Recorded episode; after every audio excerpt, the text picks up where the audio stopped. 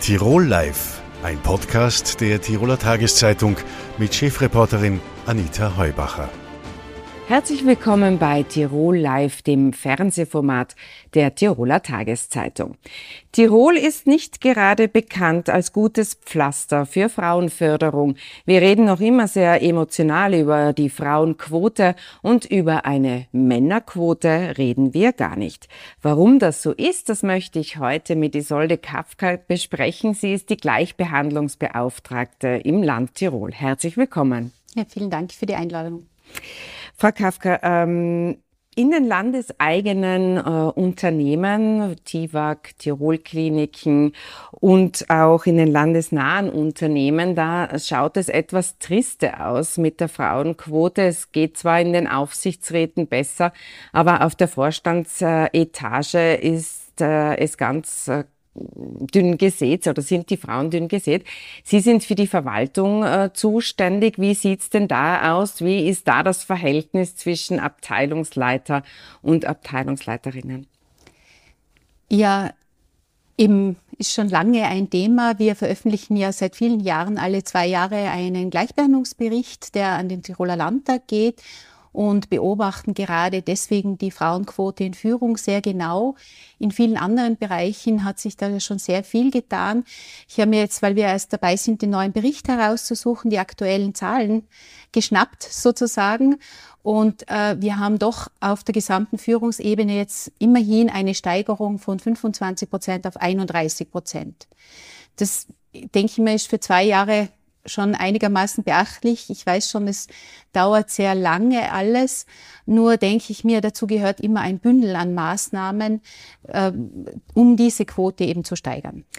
Die Frauenlandesrätin von der SPÖ, die Eva Pavlata, hat gemeint, sie würde sich wünschen eine 50-50-Quote, wenn sie jetzt, äh, also das hat sie allgemein äh, gemeint bei den landesnahen Unternehmen, aber auch in der Wirtschaft sozusagen, also auch für die Verwaltung. Wenn es jetzt bei der Verwaltung 31 Prozent sind, äh, orten Sie, dass die Frauen sehr in die Chefetagen oder in die Leitungsfunktionen drängen? Ich glaube, wir erleben momentan, dass sich überhaupt nicht mehr so viele Menschen um Führungsfunktionen oder dorthin drängen sozusagen, weil äh, wir, wir wissen es, gerade junge Menschen einfach mehr wollen im Leben. Und deswegen glaube ich, um gute Führungskräfte zu bekommen und gerade auch Frauen, weil sich die das meistens besser überlegen oder würde jetzt nicht werten, aber sehr gut überlegen, ob sie eine Führungsfunktion anstreben, müssen wir eben verschiedene Maßnahmen treffen. Und die sind auch in den letzten Jahren passiert. Dazu gehört zum Beispiel eine klare Regelung zur Führung in Teilzeit und auch Homeoffice für Führungskräfte, die es inzwischen gibt. Es gehört aber auch dazu, dass ich mir generell anschaue, welche Rahmenbedingungen biete ich, äh, mich auch um Führungskräfte gut kümmere, diese gut ausbilde, auch gut auswähle. Jetzt ist es so, äh, dass das, oder glauben Sie, dass das ein Vorteil, ein Wettbewerbsvorteil sein kann für Unternehmen, wenn man äh, sehr gut mit äh, Frauen umgeht, diese auch fördert, weil es ist ja gerade so, dass sich sehr viele in Teilzeit befindenden Frauen sich anhören mussten, so quasi, sie sollen sich in Richtung Vollzeit bewegen. Und dieser Versuch der Bundesregierung, da mehr Arbeitskräfte und mehr Arbeitszeit zu lukrieren, die ist ja sehr fokussiert auf die Frauen. Also die Frage wäre, könnte es ein Wettbewerbsvorteil sein für Unternehmen oder auch für die Verwaltung, weil man hier sieht, dass man besonders gut mit Frauen umgeht? Also es gibt eine Reihe von Untersuchungen, dass das natürlich so ist. Zum einen, äh, je diverser und wirklich auch die Gesellschaft abbildender die Belegschaft ist, umso besser tut es einem Unternehmen. Und das ist auch mit Studien äh, schon belegt worden für das Land, für die Landesverwaltung kann ich sagen, dass man das Thema eben sehr ernst nimmt. Wir haben schon seit vielen Jahren ein Frauenförderungsprogramm und dabei geht es darum, ähm, dass eben das fängt natürlich an von dem Thema Kinderbetreuung, dass es landeseigene Kinderbetreuung gibt und vielleicht auch noch ausgeweitet wird auf die Bezirke. Es geht darum, dass äh, Frauen relativ schnell einen Wiederein ein Wiedereinstieg ermöglicht wird, also mit geringeren Beschäftigungsausmaßen, aber dass auch immer geschaut wird, dass diese die Stunden aufstocken können, dass sie auf ihren Arbeitsplatz zurückkehren können und so weiter. Also ein Bündel von Maßnahmen, wir brauchen die Arbeitskräfte und äh, wir, ich denke mir, wir tun gut daran, auch gerade Frauenförderung gut zu betreiben. Ich denke mir, Frauenförderung, da geht es ja immer sehr stark um Rollenzuschreibungen. Männer, die sich sozusagen weiblicher Verhalten, sage mal, äh, mehr Kinderbetreuung übernehmen, auch Teilzeit arbeiten, die profitieren auch davon.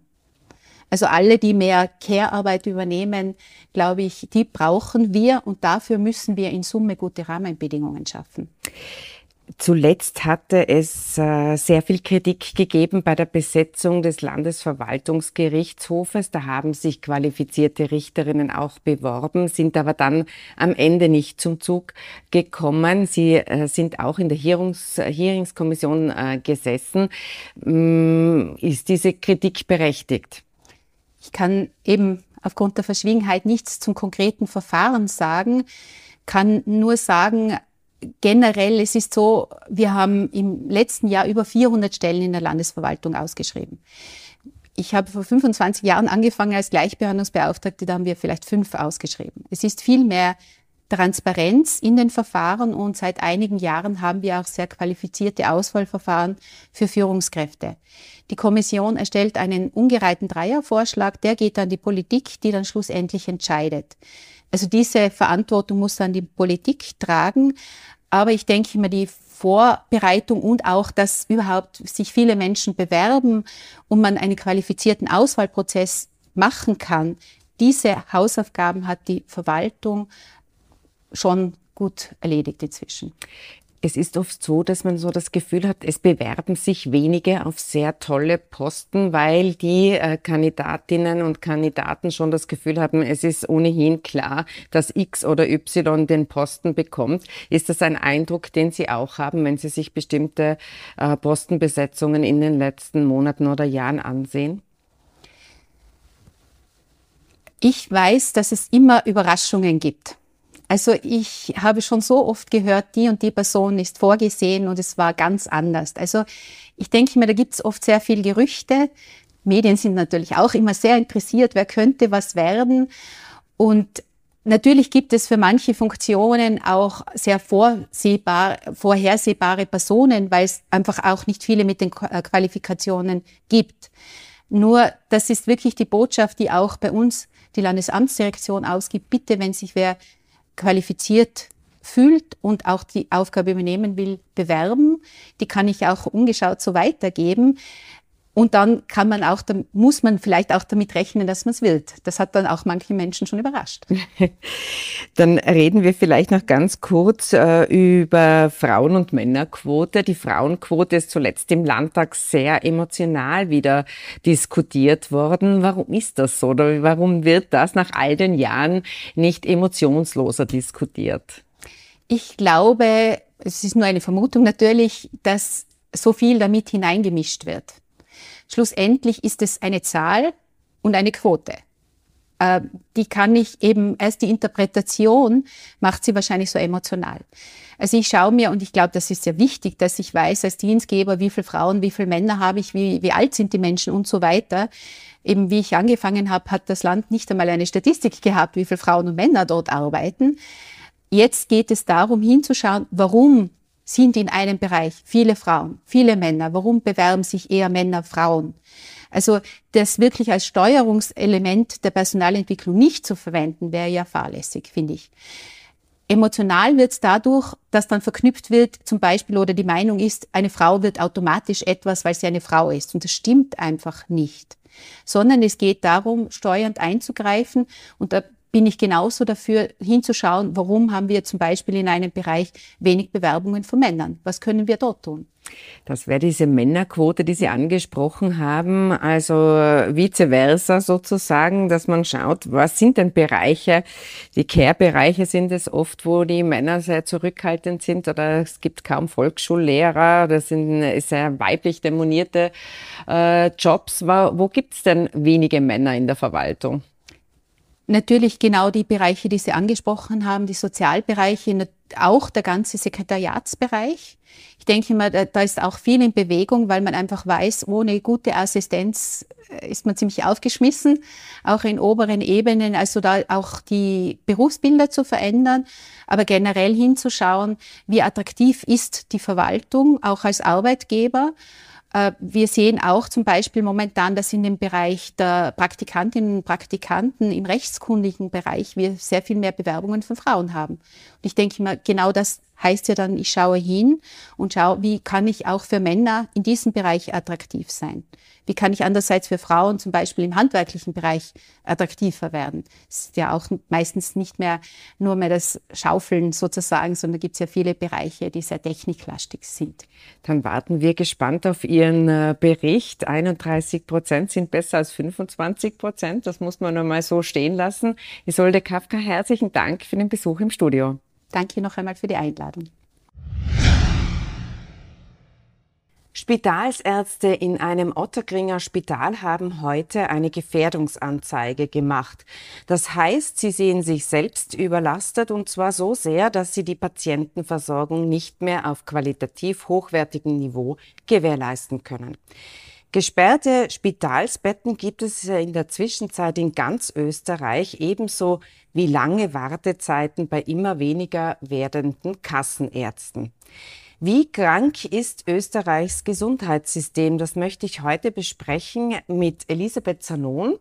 Sie äh, war ÖVP-Gesundheitslandesrätin sehr, sehr lange, ist jetzt plastische Chirurgin und eben erst als äh, Vorsitzende der, des Med-Uni-Rates bestätigt worden.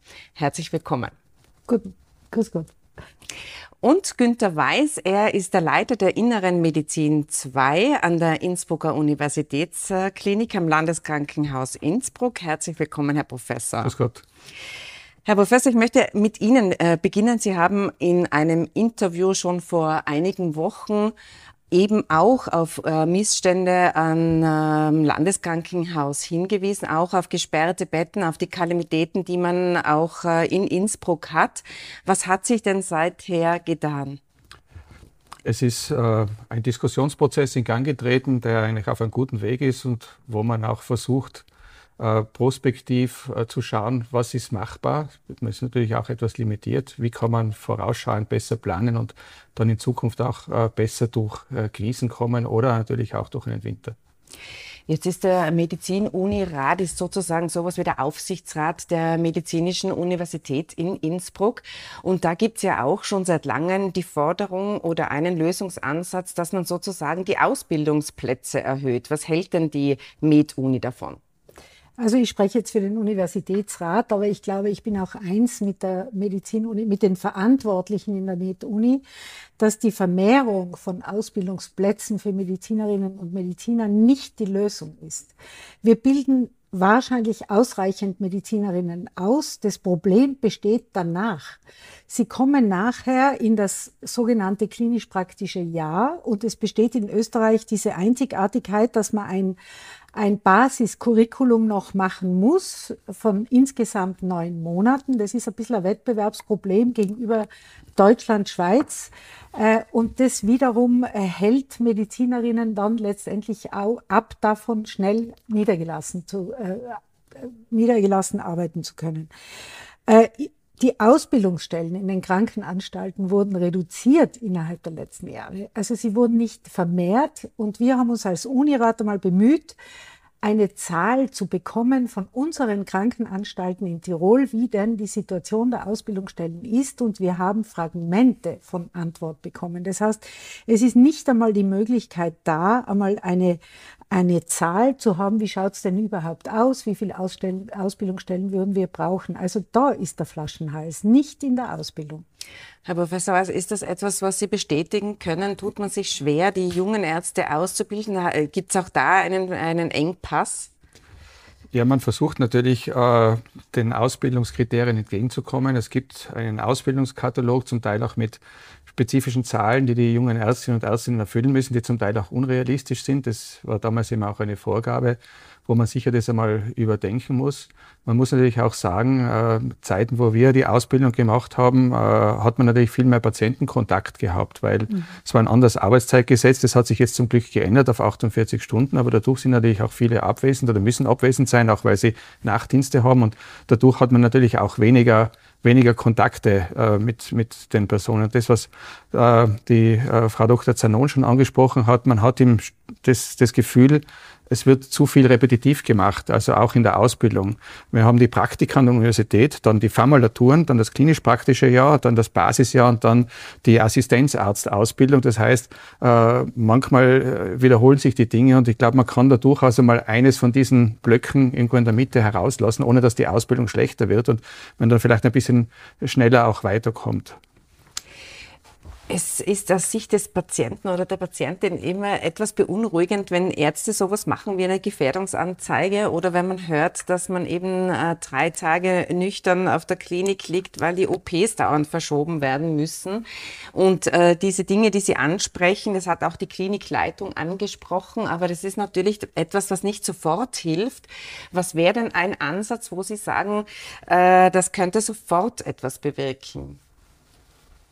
Also ich bin ja keine Gesundheitspolitikerin mehr, kenne aber natürlich die Probleme, richtig, ich kenne die Probleme aus der Zeit meiner gesundheitspolitischen Verantwortung und ich äh, nehme einfach wahr, dass viele Probleme vor 30 Jahren genau gleich waren wie heute und immer noch nicht äh, in irgendeiner Form äh, gelöst sind. Natürlich braucht es, aber da weiß, der Kollege Weiß ja viel mehr darüber zu berichten, braucht es verbesserte äh, Systeme in der Kommunikation zwischen Krankenanstalt und niedergelassenen Bereich. Es braucht aus meiner Sicht vor allen Dingen äh, eine, ein attraktiveres Angebot für niedergelassene Ärztinnen und Ärzte um wirklich auch tätig sein zu können. Und zwar 24, also 24 Stunden, sieben Tage kann niemand mehr leisten in der heutigen Zeit.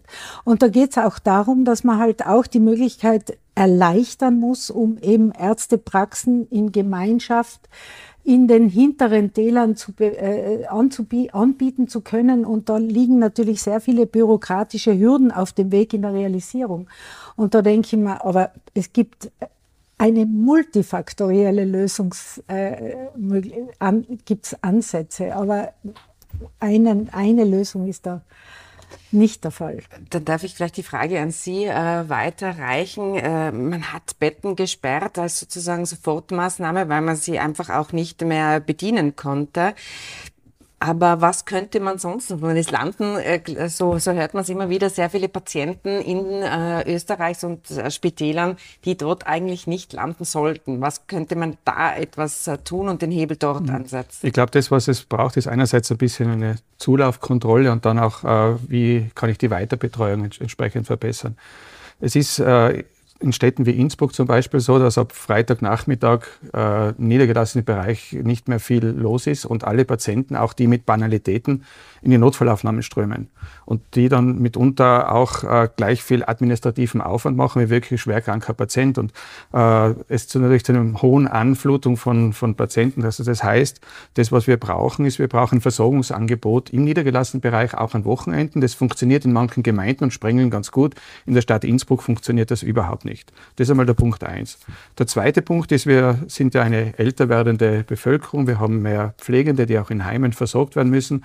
Und da ist es ja oft so, dass dann jemand in der Nacht krank wird oder sich äh, irgendwie medizinisch verändert und das Personal einfach dann äh, den Patienten in das äh, Krankenhaus schickt, aus Ermangelung einer äh, unmittelbaren erreichbaren medizinischen Hilfe. Und ich glaube, da muss man einfach einmal wieder umdenken oder einen Schritt zurück machen, dass es einfach auch verantwortliche Ärztinnen und Ärzte gibt, die halt Alters- und Pflegeheime betreuen und den Patienten dort vor Ort betreuen. Das ist durchaus auch im Sinne der Patienten, dass man da nicht immer herumgekarrt werden muss. Und da würde ich gerne nochmal einhaken, weil es sind sonst zu viele Punkte, aber wenn man da nochmal, es landen zu viele Patienten noch immer, weil man hat ja in Innsbruck versucht, das mit der Anistraße sozusagen zu lösen, indem sie eine Gatekeeper-Funktion, da sehe ich so, da schauen Sie nicht so begeistert. Also Ihrer Meinung nach funktioniert das nicht so. Wäre eine andere Idee, äh, so etwas zu machen wie eine Ambulanzgebühr, dass, äh, dass nicht äh, die, die aus Bequemlichkeit kommen, die gibt's natürlich auch, eben nicht ins Spital gehen. Also Ambulanzgebühr halte ich für eine schlechte Idee, weil dann manche davon abgehalten werden, die wirklich medizinische Hilfe brauchen, auch in eine Ambulanz zu gehen. Und also da würde man auch die äh, soziale Benachteiligung der medizinischen Versorgung nach sich ziehen und ähm, das bringt eigentlich nichts. Aber man muss natürlich auch den äh, Patienten sagen, wenn ich jetzt mit einer Banalität äh, in das Krankenhaus gehe, dass es halt dann länger dauert. Und äh, die Patienten reagieren dann oft ungehalten, weil es zwei, drei Stunden ist, weil vorher ist ein Herzinfarkt zu versorgen oder schwere Pneumonie oder Sepsis oder was auch immer. Und jemand, der halt seit äh, drei Wochen Bauchweh hat, äh, der halt, hat halt nicht die höchste Priorität. Und äh, da gibt's dann oft sehr viel Knatsch, der halt dann an dem Pflegepersonal oder auch an den Ärzten und Ärztinnen ausgelassen wird. Und da fehlt einfach oft auch das Verständnis und sowas könnte man durchaus äh, auch im niedergelassenen Bereich machen. Also ich war vor 30 Jahren in Heidelberg äh, und da hat es gegeben äh, äh, eine Praxisgemeinschaft am Wochenende, die immer von den niedergelassenen betrieben worden ist und wo man mit Banalitäten hingegangen ist. Oder wenn die dann festgestellt haben, oh, das ist etwas äh, Schwierigeres, dass die dann ins Krankenhaus gekommen sind, beziehungsweise natürlich der direkte Weg ins Krankenhaus über einen Rettungstransport ist natürlich immer etwas, was, was, was gegeben sein muss. Aber da, glaube ich, gibt es viel Verbesserungspotenzial, über das man auch nachdenken kann. Und wie gesagt, der Gatekeeper ist etwas, was uns ein bisschen hilft, aber es, glaube ich, es muss noch weiter vom Krankenhaus auch etwas geben, wo die Patienten sich hinwenden können und gut versorgt werden. Die Ambulanzgebühr hat ja damals Wolfgang Schüssel, ÖVP-Chef, äh, äh, Bundesparteichef, eingeführt. Sie war nie Nein, eine. Er wollte sie einführen, wollte aber sie einführen. es war der Widerstand von uns sehr hoch und wir haben damals uns schon bereits dagegen sie ausgesprochen. Sind auch heute keine Freundin der ich Ambulanzgebühr. Bin auch keine Freundin der Ambulanzgebühr. Ich stimme da voll inhaltlich zu, dem Professor Weiß. Äh, es führt eher zu einer Zweiklassenmedizin oder zur Forcierung von Zweiklassenmedizin und eben es verhindert unter Umständen Patienten, dass sie dort in der Ambulanz dann auch betreut werden können, weil sie sich vielleicht nicht leisten können oder nicht leisten wollen. Und im Übrigen gibt es ja im niedergelassenen Bereich das Wahlarztsystem, wo ja sehr viele auch sehr viel bezahlen. Das heißt, da geht es ja auch dann darum, wie hoch muss eine Ambulanzgebühr sein, um tatsächlich einen Lenkungseffekt zu haben. Also da bin ich, wäre ich äh, absolut auch dagegen. Aber wenn ich vielleicht noch einen Satz dazu sagen darf, gerade was, äh, was man ja wahrnimmt, weil Sie gemeint haben, in Innsbruck funktioniert es überhaupt nicht. Und hier wäre zum Beispiel so eine prima, ein Primärversorgungszentrum absolut das Richtige. Aber da und muss da ich jetzt sagen, halt an der Stelle sagt ja. äh, die österreichische Gesundheitskasse immer, na ja, das gibt es bereits. Es ist, äh, äh, man bezahle dort zwei bis drei äh, Ärzte, die in der Anichstraße eben sowas äh, machen wie eine, wie eine, ist zumindest so medial immer verkauft worden, aber, aber beide, beide Experten schütteln da den Kopf. Ähm, ich möchte bei dem, bei dem Primärversorgungszentrum, als Sie auch gesagt haben, in Heidelberg hat es damals schon diese Ärztezentren gegeben. Da verhandelt man in Tirol jetzt seit Jahren. Das hat äh, Zermürbungen auf beiden Seiten äh, gegeben. Ärzte, die, die ein Primärversorgungszentrum machen wollten, konnten es nicht machen oder sind dann in, durch diese jahrelangen Verhandlungen auf der Strecke geblieben. Aber Fakt ist doch schon, da äh, spreche ich Sie jetzt nochmal an als, als äh, ehemalige Gesundheitspolitikerin, dass dieses Abrechnungssystem der Gesundheitskasse den Anforderungen zum Teil der Ärzte überhaupt nicht mehr zu genügen scheint, oder? Also zum einen muss man sagen, die Primärversorgungszentren sind in Tirol nicht der Weisheit letzter Schluss. Wir haben ein, eine geografische Situation mit den Tälerstrukturen, wo ein Primärversorgungszentrum in einer Bezirkshauptstadt einfach nicht äh, die Lösung sein kann, sondern ich muss eher schauen, wie kann ich bis in das letzte Tal hinein die Menschen möglichst gerecht und gut versorgen. Das ist das eine. Und deshalb braucht es hier flexiblere Systeme aus meiner Sicht. Und wir haben ja wirklich im Rahmen der elektronischen Möglichkeiten da schon einiges an, an hätten wir an Potenzial. Äh, das ist das eine. Und jetzt habe ich dafür die Frage vergessen. Die, die, äh, wegen, der, wegen der Anichstraße jetzt noch einmal, dass man eben da sagt, das funktioniert nicht.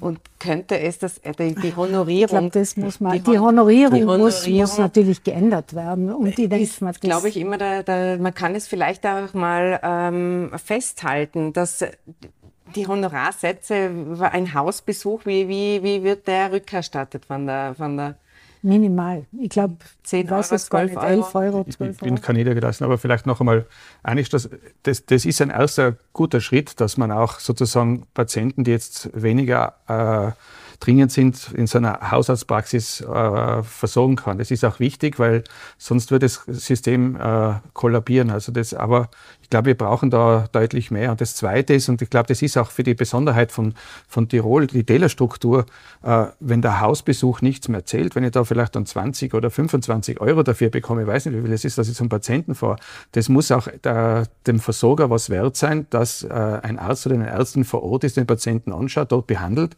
oder auch dann feststellt, er muss ins Krankenhaus. Und äh, so wird häufig primär die Rettung geholt und es gibt dann viele Sinnlostransporte. Äh, auch äh, das System belasten, das Budget belasten natürlich am meisten die Patienten. Also da sollte man schon ein bisschen äh, dran denken. Auch wenn ich einen Handwerker hole, nachher muss ich das zahlen, was es halt auch kostet. Und das ist auch richtig so. Aber das muss ja auch ein Hausbesuch von einem Mediziner auch wert sein. Wenn ich vielleicht noch aus universitärer Sicht sagen darf, es bindet natürlich auch Ressourcen, die man anderweitig auch für die Wissenschaft und Forschung verwenden könnte. Und man muss schon auch sagen, dass Wissenschaft und Forschung im Rahmen einer Universitätsklinik ganz was Wichtiges ist und letztendlich nur den Patientinnen und Patienten zugutekommt. Und das muss man immer, diesen Aspekt hätte ich schon auch gerne unbedingt mit eingebracht. Ich finde immer aus Patientensicht, ja, man, man hat immer, es ist eben nicht äh, einfach zu erklären, das ist mir schon klar, es ist ein sehr komplexes Thema, aber ähm, aus Sicht des Patienten ist, hat sich jetzt was getan, äh, wenn, was, was ist, wenn ich jetzt tatsächlich äh, auf die Klinik komme, liege ich dann am, am, am, am Gang oder, oder ist es bei uns so prekär, wie, der, wie die Kollegen das jetzt in Wien besch äh, beschrieben haben. Wie geht es den Patienten, die jetzt an die Innsbrucker Klinik kommen? Ja, wir sind natürlich immer bemüht, die Patienten bestmöglich zu versorgen, aber man hat natürlich nur die Ressource, die eben vorhanden ist. Und die Ressource ist vor allem durch äh, Mangel im, im, Pflegebereich einfach äh, geringer geworden. Das heißt, Patienten, die man früher vielleicht eher aufgenommen hat, versucht man jetzt irgendwo ambulant zu betreuen, weil es einfach nicht anders äh, funktioniert. Und ich glaube, äh, prinzipiell braucht es einfach einmal auch auf einer höheren Ebene ein Umdenken, äh, wie, wie muss ich die Ressourcen entsprechend optimieren oder brauche ich auch sozusagen eine Ressourcenbündelung in der kalten Jahreszeit mehr und in der warmen Jahreszeit ein bisschen weniger, so dass ich auch ein bisschen flexibler das machen kann und dann eigentlich ausreichend Kapazitäten zur Verfügung habe um äh, die Patienten auch gut behandeln zu können. Und das, was vielleicht auch dazu kommt, was natürlich auch für die Ressourcen entscheidend ist, dass ich, wenn ich Patienten habe, die ich jetzt nicht mehr im Krankenhaus behandeln muss, weil sie soweit eigentlich genesen sind, aber noch eine Betreuung braucht, dass ich da irgendwo eine abstufende stationäre Betreuung habe, äh, wo halt eine gewisse ärztliche und pflegerische Versorgung vorhanden ist, die etwas besser ist als wie in einem Heim oder dann auch zu Hause, aber wo ich nicht unbedingt die, die Ressourcen einer Universitätsklinik oder eines äh, gut ausgestatteten Bezirkskrankenhauses in Anspruch nehmen muss. Es ist schon so, dass wenn man auf der einen Seite sagt, man bildet eigentlich genug Ärzte aus, wir liegen auch im OECD-Schnitt gut, also Arzt äh, auf Patient. Ähm, aber wahrscheinlich sind die Ärzte falsch verteilt und arbeiten, die kommunizierenden Gefäße funktionieren nicht so sehr. Oder was, woran scheitert es, wenn wir genug Ärzte haben und trotzdem am Ende des Tages diese lange Wartezeiten im niedergelassenen Bereich haben und äh, die Kalamitäten an den Spitälern? Es ist immer schwer, sowas zu planen, weil es braucht natürlich auch die äh, selbstverantwortliche Entscheidungsmöglichkeit für Ärztinnen und Ärzte, wählen zu können, welches Fach sie äh, letztendlich äh, ausüben wollen ein Leben lang, weil es soll ja auch äh, wirklich die Leidenschaft mit dabei sein. Und so gesehen äh, ist es ganz schwer, das auch äh, zu planen. Aber was ich mir wünschen würde, ist einfach, dass sich einmal alle Verantwortlichen mit offenen Augen und ehrlich den, den Problemen stellen, die Probleme einmal erfassen, definieren und dann versuchen, Lösungsmöglichkeiten im Sinne eines Stufenplans äh, zu erstellen. Es wird man nicht von heute auf morgen machen, aber akut kann man schon so einiges äh, äh, wahrscheinlich tun. Aber ich denke mal, es braucht dann schon auch ein ehrliches Hinschauen in jeder Institution und nicht nur immer auf die andere schieben. Und so nehme das ich im Moment schon systemimmanent im österreichischen Gesundheitssystem. Ähm, ich bitte um eine kurze Antwort, weil wir schon in der Zeit sehr fortgeschritten sind. Wenn es nicht die Ambulanzgebühr ist, die da ein Patientenleitsystem sein kann, was kann es dann sein? Könnte es beispielsweise sein, dass man im niedergelassenen Bereich nur mit der Überweisung vom Hausarzt zum Facharzt gehen kann und der dann an Sie ins Spital weiterverweist? Oder was könnte es sein? Das Erste gibt es schon. Also wie gesagt, Zulaufregelung muss sein, besseres Angebot, vor allem auch den Wochenenden im niedergelassenen Bereich, bessere Versorgung von Pflege- und Altenheimen und vielleicht auch attraktiver Machungen des ärztlichen Berufs oder auch des Besuchs beim Patienten ist das eine. Und eben das Zweite, dass man eben auch Möglichkeiten schafft, um Patienten, die jetzt weniger Versorgung brauchen, noch weiter zu betreuen, äh, ohne dass die dann lange im Krankenhaus bleiben müssen und dort ein Bett belegen, was jemand bräuchte, der vielleicht schwer kranker ist. Frau Dr. Sonon, was äh, Also ich glaube, dem ist ja Idee? nichts hinzuzufügen. Äh, das kann ich nur, ich kann nur zustimmen. Also und letztendlich, was ich einfach noch mit einbringen möchte, ist im gesamten Honorierungssystem den Faktor Zeit etwas mehr mit zu berücksichtigen, weil immer wenn ich Zeit habe, mich mit Patientinnen und Patienten wirklich zu befassen, dann ist die Qualität der Versorgung auch noch einmal besser. Vielen herzlichen Dank für den Besuch im Studio. Ich habe das Gefühl, wir werden noch weiter über das österreichische Gesundheitssystem sprechen müssen. So schnell, weil es eben so komplex ist, wird sich da nichts lösen lassen. Ihnen herzlichen Dank für Ihr Interesse und für Ihre Aufmerksamkeit. Tirol Live können Sie wie immer auf tt.com nachsehen und via Podcast nachhören. Tirol Live ein Podcast der Tiroler Tageszeitung. Das Video dazu sehen Sie auf tt.com.